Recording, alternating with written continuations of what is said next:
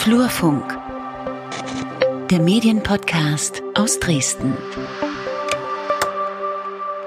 Herzlich willkommen zur nullten Folge vom Flurfunk-Podcast. Mein Name ist Lukas Görlach und im Studio mit mir ist der Peter Stavovi. Hallo. Ja, schönen guten Tag.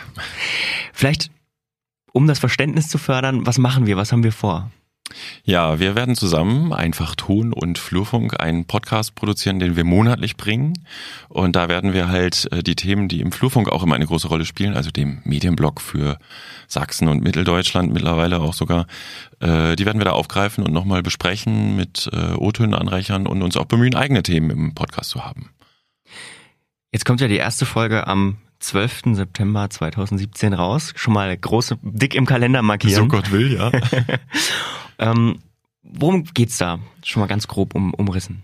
Na, wir haben uns du und ich, ne, Lukas, du darfst ja mitreden.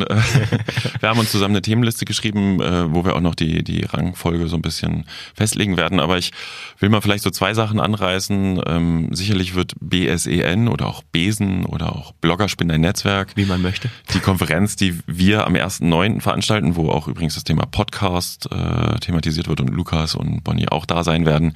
Also die Konferenz wird sicherlich irgendwie thematisch eine Rolle spielen in unserer ersten Folge. Ich mag zum Beispiel sehr gerade das Thema, ab wann ist ein Influencer eigentlich ein Influencer? Weil Influencer ja ein riesen Hype-Ding ist gerade und ähm, wirklich äh, schon fast absurd. Wir haben Leute angefragt, die wir für sehr reichweitenstark halten in diesem Netzthema, ob man jetzt Blogger nennt, Influencer, Instagrammer, ist ja egal.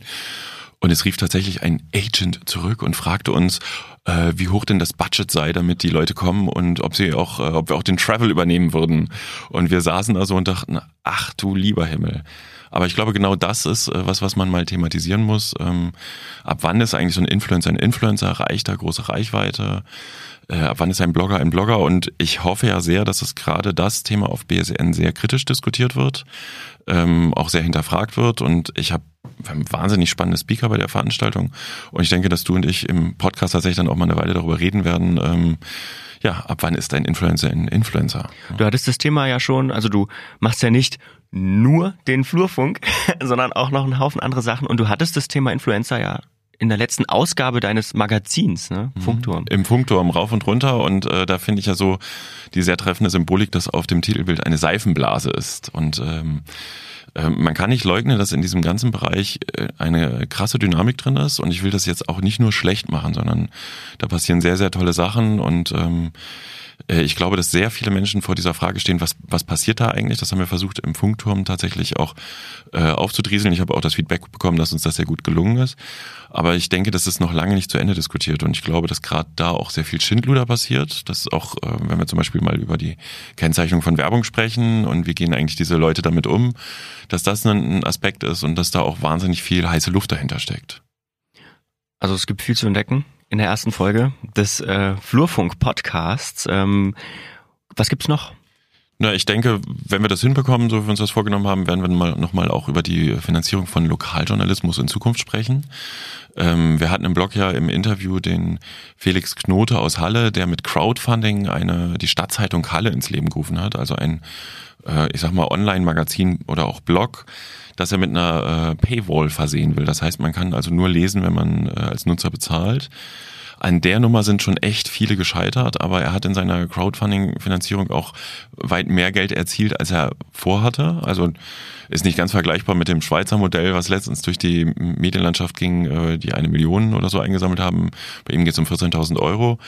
Äh, aber man merkt auch an seiner Finanzierungsnummer, dass Bedarf da ist. Und ähm, wir wollen mal gucken, ob wir ihn zu finden zum, zum Interview ranbekommen oder jemanden, der halt auch ein bisschen was dazu erzählen kann. In jedem Fall können wir mal so die verschiedenen Modelle, die im Raum sind, aufdrieseln. Ähm, ob davon eins funktioniert, muss ich zugeben, bin ich selber sehr skeptisch. Aber auch das können wir versuchen zu bearbeiten in unserem Podcast. Vor allem interessant finde ich da an dem Punkt, die Frage, ist denn überhaupt so viel Bedarf da, dass das überhaupt funktionieren könnte? Also ich glaube, dass Bedarf für Lokaljournalismus immer da ist. Also ist meine tiefe Überzeugung. Ja. Aber ähm, kriegt man den refinanziert? Ja, das, das ist halt genau das Problem. Das klassische Modell, wie Medien sich finanziert haben, war früher äh, Werbegelder. Die Werbekunden bekamen von den Medien die Aufmerksamkeit der Leser und konnten darüber den Journalismus finanzieren. Aber die Werbegelder gehen halt heute größtenteils eben ins Facebook, in Influencer-Marketing vielleicht oder eben auch wirklich in zielgenaue Marketingkampagnen. Und damit ist der Journalismus unter einem starken Druck. Und äh, bis dato gibt es dafür keine Lösung. Man sieht bei den Tageszeitungen zum Beispiel, dass es immer schwieriger wird, das zu finanzieren. Wir können dann zum Beispiel mal über die große Zeitung hier in Dresden am Platz sprechen, die mittlerweile einen Postdienstleister hat, der 40 bis 50 Prozent äh, der Gewinne des Konzerns erzielt. Und ob das dauerhaft eine Zeitung wird, nein, eine an einen Postdienstleister angeknüpfte Zeitung und die Zeitung sich selber nicht mehr trägt, das zum Beispiel sind super spannende Fragen. Oder wie viel bereit sind wir denn einzeln zu bezahlen für eine Finanzierung von einem lokaljournalistischen Angebot? Jetzt mal Hand aufs Herz. Ne? Also kann ich dir ganz genau sagen, kann ich sogar beziffern. Ernsthaft? Aber ja. ich, also ich merke zum Beispiel, dass ich, dass ich Sachen wie Blendle benutze und da steht da 89 Cent für den Beitrag und mhm. ich jedes Mal zögere, ob ich diese 89 Cent jetzt bezahle, obwohl das eigentlich totaler Nonsens ist, weil ich parallel 25 Euro für eine Tageszeitungsabo habe, äh, das ich nicht mehr jeden Tag lese. Also also, es wird viel zu diskutieren geben in der ersten Folge des Flurfunk Podcasts. Am 12. September 2017 kommt die raus. Wie gesagt, schon mal vormerken. Und ab dann jeden Monat einmal mit Peter Stavovi und mir, Lukas Görlach. Ist eine Koproduktion zwischen äh, Flurfunk und Einfachton. Und wir freuen uns sehr drauf. Ja, wir freuen uns sehr. Hört, hört uns zu und schaltet ein sozusagen. Dann bis dahin. Ciao.